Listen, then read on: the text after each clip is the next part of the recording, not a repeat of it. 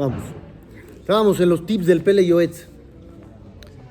Vamos a hablar hoy de temas importantísimos. Hashem. El primero de ellos dice, mitzvah, que le pidas a Hashem por tu sustento todos los días.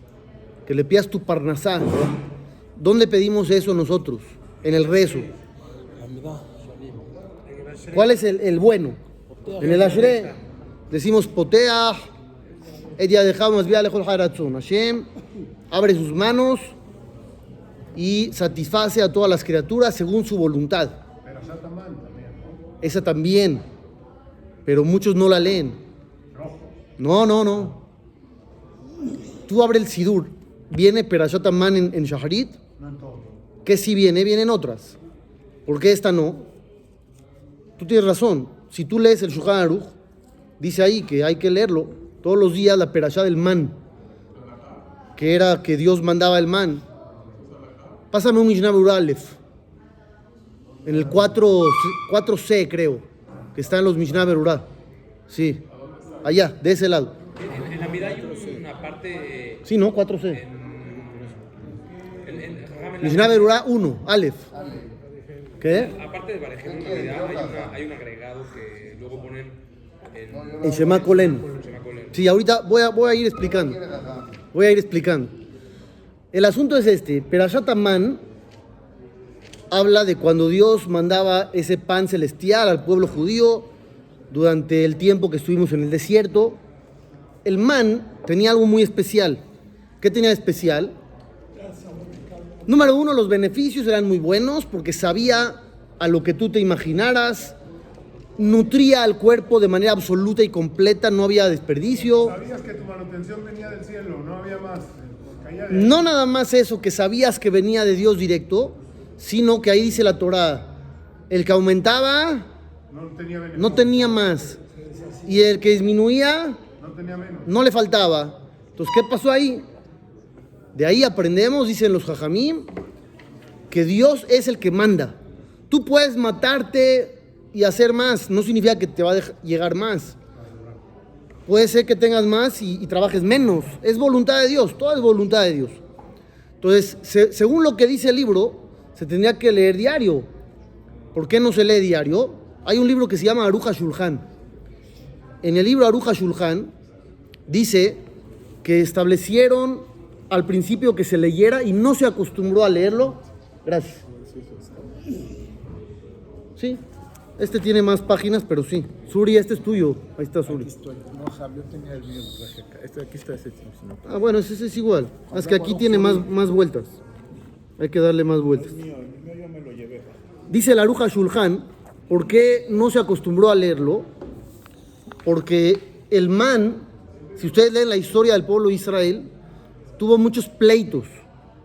Al pueblo no le gustaba, no estaban contentos. Llegaron a decir, Nafshenu Katza, Baleja y Makelokel, estamos asqueados ya de este pan. Peleaban mucho en el tema del man, por eso no se acostumbró a leer diario, porque recuerda que nos portamos mal y que no éramos agradecidos con Dios, por eso lo quitaron. Pero ahora el Shulchan Aruch, voy a leer, en el capítulo 1, inciso 4. Todo Lomar es bueno decir en las mañanas, Perashata Akeda. Akedat Yitzhak, ¿ese sí está? Ese sí está. Uperashat Man, ahí está, inmediato. La Perashá del Man. Y tú abres el Sidur normal y no viene. Entonces, ¿por qué no viene? Si es muy bueno. El Hafetz Haim dice, Perashat Man, ¿sabes por qué es muy bueno? Número uno, para que estés consciente de que toda tu parnasá, tu sustento, viene directamente de Dios de manera supervisada.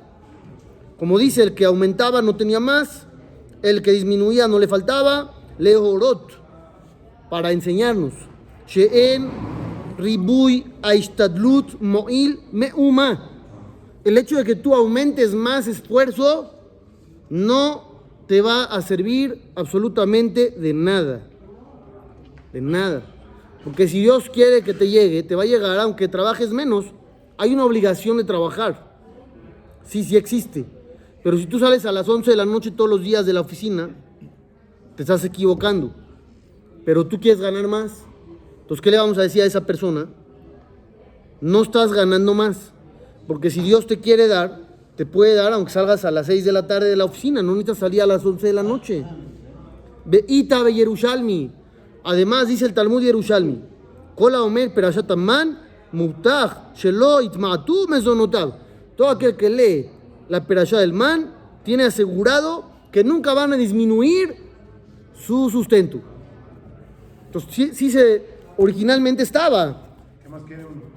¿Qué más quiere uno? Pero como les dije, la Aruja Shulchan dice que no se lee porque recuerda las quejas que tuvimos contra Dios en el tema del man.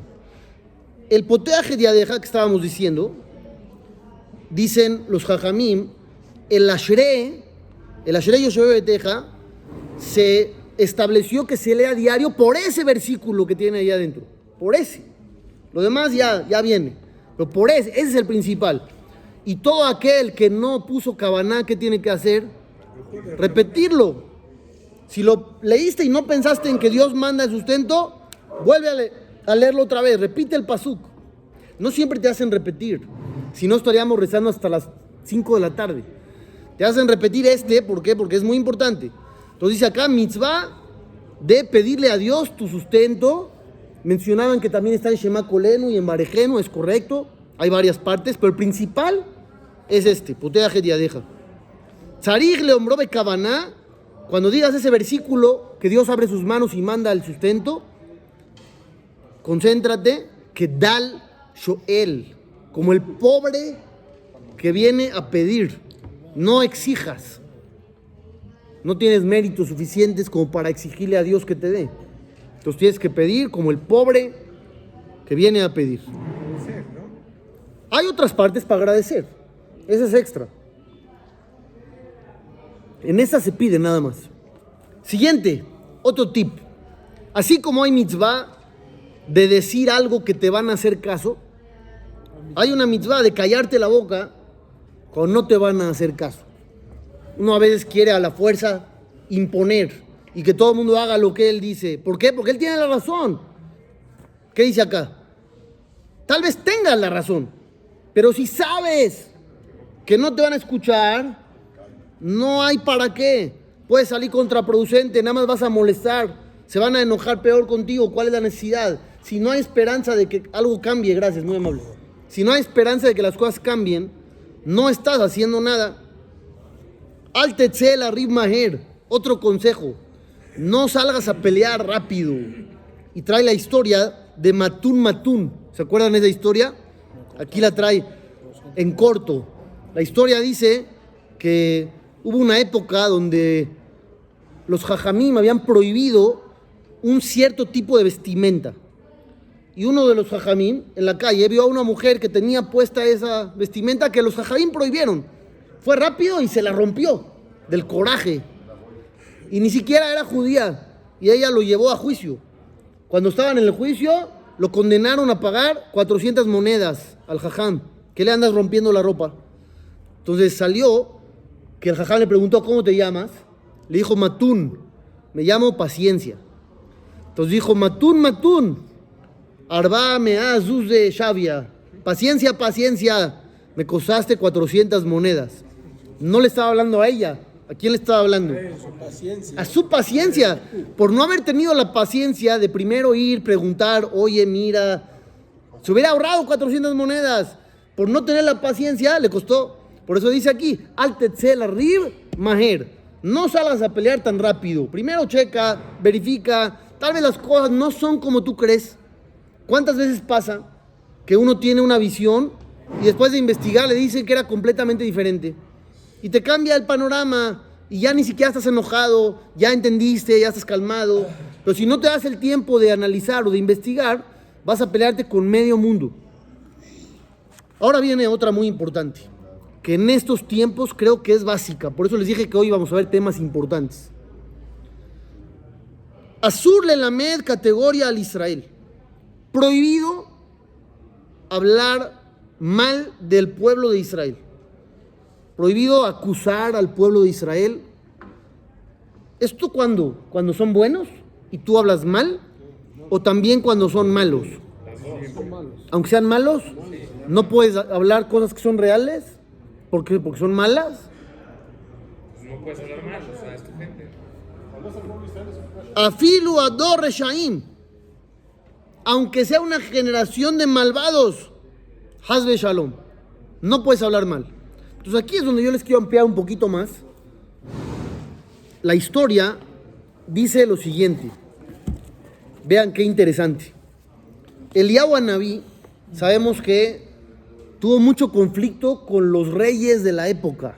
Estaba el rey Ahab, su esposa Isabel, que patrocinaban la idolatría, el culto a otros dioses, mataban a los profetas verdaderos. Y Eliyahu Anabí tuvo mucho conflicto con ellos, le costó muchísimo trabajo. Hubo otros profetas que les tocó más sencillo. A Eliyahu Anabí le tocó muy difícil. Vamos a hablar en el libro de Melahim, en el capítulo 19. Este capítulo viene después del famoso Hashemu a Elohim, Elohim, que decimos en los Yamim Noraim. ¿Qué es el Hashemu a? En corto, el pueblo de Israel estaba muy vendido a la idolatría. Eliyahu Anabí dijo, vamos a hacer una competencia a ver cuál es el Dios verdadero. Vamos a hacer un sacrificio. Los profetas del equipo del Baal, de la idolatría, contra mí. Y el Dios que se manifieste es el bueno.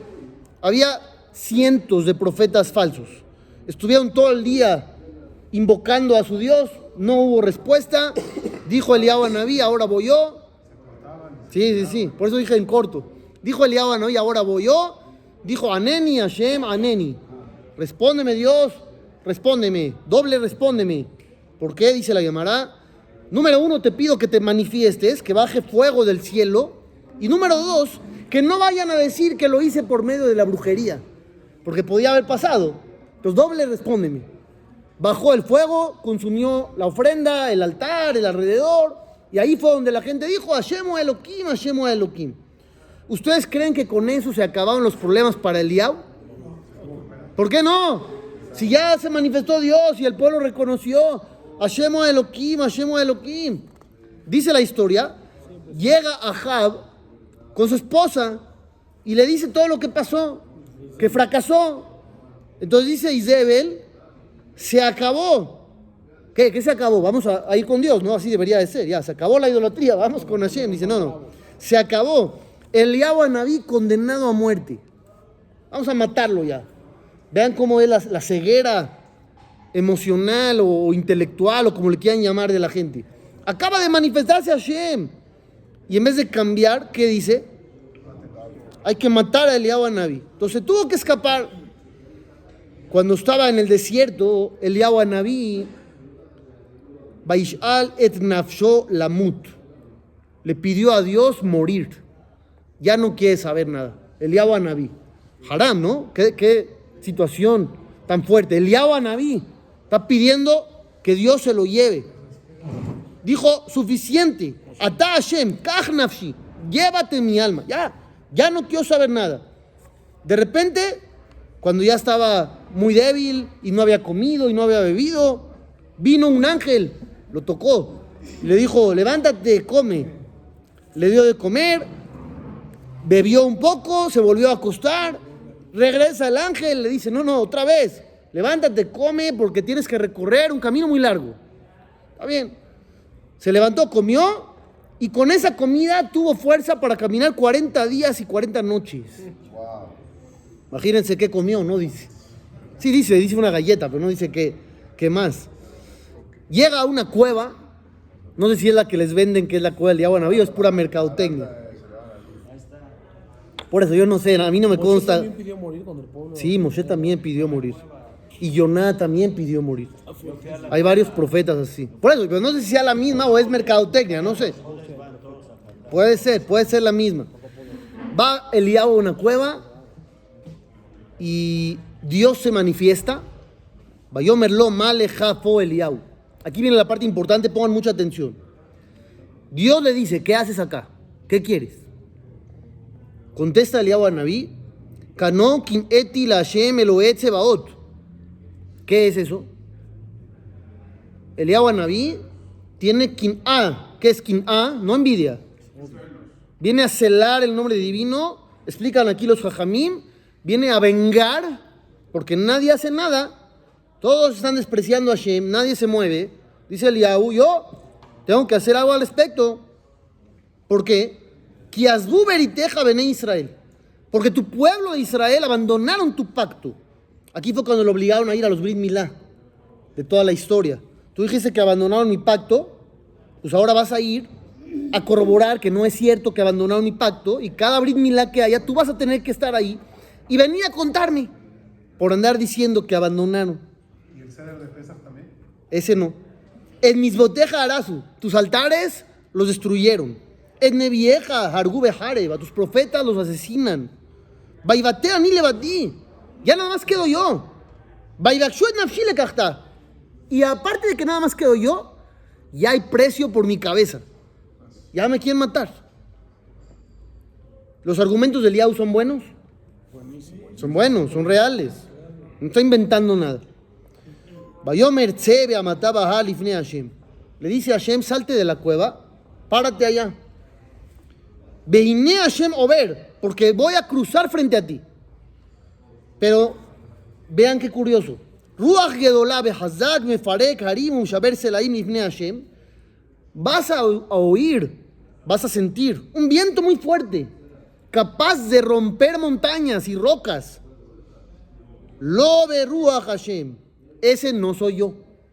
Cuando oigas tanto escándalo y tanta fuerza, ese no soy yo. Ajara Ruach Rash. Después del viento, se va a oír un escándalo también. Lo Rash Hashem. Ese no soy yo. De Rash Esh. Luego va a venir un fuego muy intenso. Lo Esh Hashem. Tampoco soy yo. De Ajara. Col de mamada. Ya después del fuego, va a venir una voz tranquila, suavecita, casi silenciosa. Ese sí soy yo. ¿No están entendiendo nada o sí? Dios. Dios está diciendo eso. Ok. De repente le dice a Hashem, a Eliyahu a Naví, Male ¿qué haces aquí? Bayomer, Kanokin etil Hashem Elohet Sebaot. Yo tengo celo y voy a vengarme por ti, porque abandonaron tu pacto el pueblo de Israel, destruyeron tus altares, a tus profetas los matan, ya nada más quedo yo y me quieren matar. Otra vez lo mismo. No me equivoqué de página. Está volviendo a repetir exactamente las mismas palabras. ¿Para qué? ¿Y para qué Dios le vuelve a preguntar qué haces aquí? Le acaba de decir y la respuesta es exactamente la misma. Entonces llegan los comentaristas y dicen así. Hashem vio que Eliyahu estaba muy enojado y se vistió para vengarse, como les dije que es la explicación de Kim'ah, del celo que él sentía. Entonces le dice Hashem a Eliyahu, Eliyahu, te estás equivocando. Yo no vengo con escándalo, ni con fuerza, ni a romper, ni a quemar, ni a nada. Tranquilo. Entonces está dando la enseñanza, Eliyahu, no estás bien. Tu camino de dureza y de enojo y de venganza, así no funciona. Dice el Malvin, era una enseñanza que tenía que jalar a la gente Beahabá o Bedebarim Rakim, con amor y palabras suaves. Y tú, Eliau, ¿cómo estás? Enojadísimo. Los quieres matar, estás muy, muy molesto. Entonces por eso le dijo Dios, yo no soy ni el escándalo, ni la fuerza, ni el ruido, ni el fuego, soy tranquilo. Tú también. ¿Por qué estás tan mal? Y entonces por eso le dio una oportunidad. Le dijo, a ver, ahora sí, dime qué quieres. ¿Y qué le volvió a decir? Exactamente lo mismo. ¿No captó o qué? ¿No entendió Eliau? Seguía con el enojo, seguía con la furia, enojado con el pueblo. Le contesta Dios ahora a la segunda vez. Le dice, Lej, vete de aquí.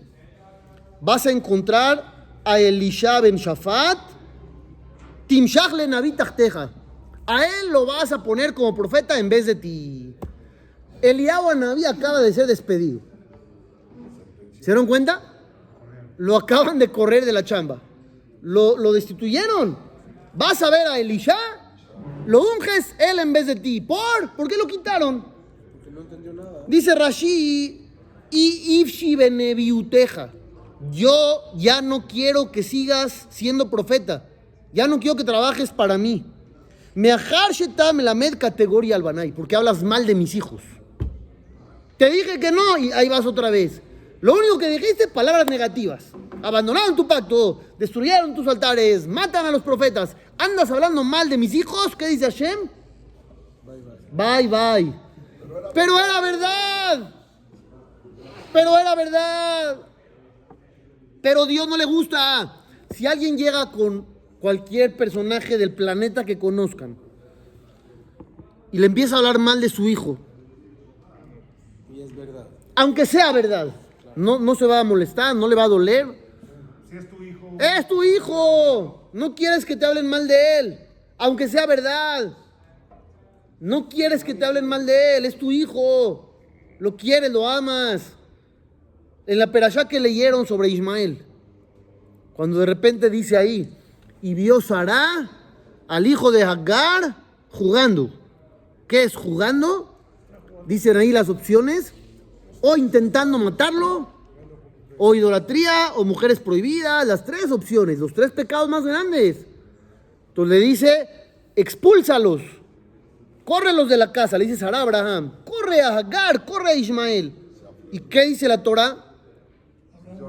Que Abraham le pareció terrible lo que le acababan de decir. Dios lo obligó. Dios lo obligó, pero él no quería y se sintió muy mal, ahí dice, se sintió muy mal, aunque era verdad. Es su hijo y lo ama. Entonces Hashem no quiere que hablen mal de sus hijos. ¿Por qué les digo que esto es muy importante? No quiero hablar de más, pero mucha gente, como ya les había yo dicho, en estas épocas de tanta confusión, se aventura a dar explicaciones y empiezan a decir, fue por acá, fue por acá, fue por acá, y en algunas de esas que se aventuran a decir, de repente, ¿qué hacen? Hablan mal del pueblo de Israel. Si ni Eliyahu Anabí podía, ¿tú qué? No hay que hablar mal. Por eso dije, son temas importantes. Me paso al libro de Shofetim. El libro que les leí ahorita de Eliyahu es el de Melahim. Me voy a Shofetim. El pueblo de Israel está sufriendo bajo el yugo de la nación de Midian. Los de Midian los están atacando, les roban y el pueblo está desesperado, claman a Dios, dice Hashem, ok, ya, voy a salvarlos. ¿Cuál es el sistema de todo el libro de Shofetim? Dios manda a un líder, no necesariamente un profeta, un líder que formaba un ejército, salían a pelear, derrotaban a los enemigos y regresaba la calma. ¿Quién es el líder en esa ocasión? Dice el versículo, viene un ángel, a quien dice un ángel, un profeta, y se le aparece a un individuo llamado Gidón. ¿Lo conocen o no? Gidón. Vayera el. Se le aparece este ángel a Gidón y le dice, no, no, Gidón, este es otro. Vayomer Elab, le dice el ángel, Hashem Imeja, Gebor Hail.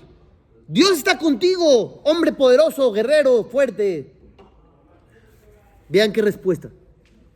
Díganme, ¿qué harían ustedes con una respuesta así? Vayomer Elab Gidón. Le responde Gidón al ángel. Vi a Adoní. A ver, mi señor, por favor. Beyesh Hashem Imanu. Tú dices que Dios está conmigo. Si Dios estuviera con nosotros, Lama Metzatanu Kolzot. ¿Por qué estamos viviendo tantas tragedias? De ayer ¿Dónde están las maravillas que nos contaban nuestros padres? Alomi Mitzrayim Elanu Hashem, que, nos sacó de Egipto. ¿Dónde quedó todo eso? Beatá Netashanu Hashem. Dios nos ha abandonado. A ver, ¿qué respuesta? Durísima, ¿no? ¿Qué le contesta al ángel? Le tendría que dar dos cachetadas, ¿no? Cállate, a mí no me hables así. ¿No? Baif en el Abashem, el ángel ya no habla.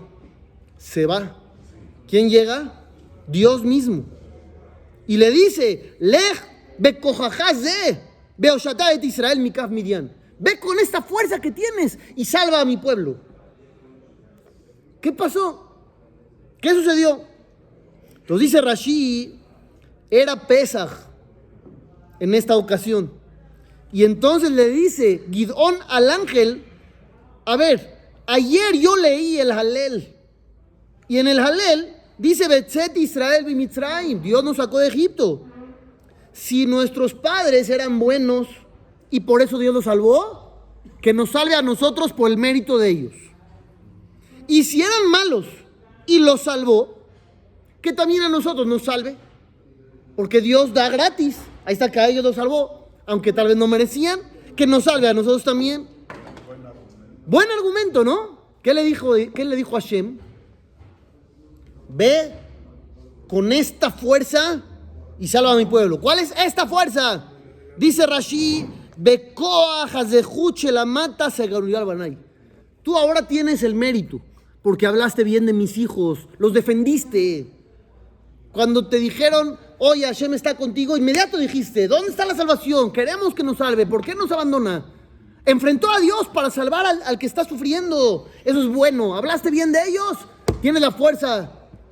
Hubo otros personajes, como Noah, que Dios le dijo, voy a destruir el mundo. ¿Y qué dijo Noah? Nada, nada. Una, una palabra, una letra, di, ¿por qué Dios? Aguántanos. Nada, nada. Aquí Gidón inmediato. Entonces, Rashid dice, la fuerza de Gidón está en que habló bien del pueblo de Israel. Aunque era real que lo estaban castigando por sus malas acciones. Aún así habló bien. De aquí a lo que dice el Pele Yoetz. Ahora sí me regreso. Y repito. Azur le lamed categoría al Israel. Prohibido hablar mal del pueblo judío. Aquí ya no hablamos de la Shonara, estamos hablando de otra cosa. Estás hablando de la nación en general. Decir, no, es que estamos muy mal, es que esto, es que mira lo que hacen. Aunque no hables de individuos específicos, prohibido hablar mal. Afilu, Hador, Reshaim, Hazbe Shalom. Aunque sean malvados la generación, Dios no lo quiera. Prohibido hablar mal, siempre hablar bien. Importantísimo. ¿Aprendieron o no? Menos de uno solo. ¿Qué? Eso, la Shonara directo de un individuo peor. Mañana seguimos, Data Hashem.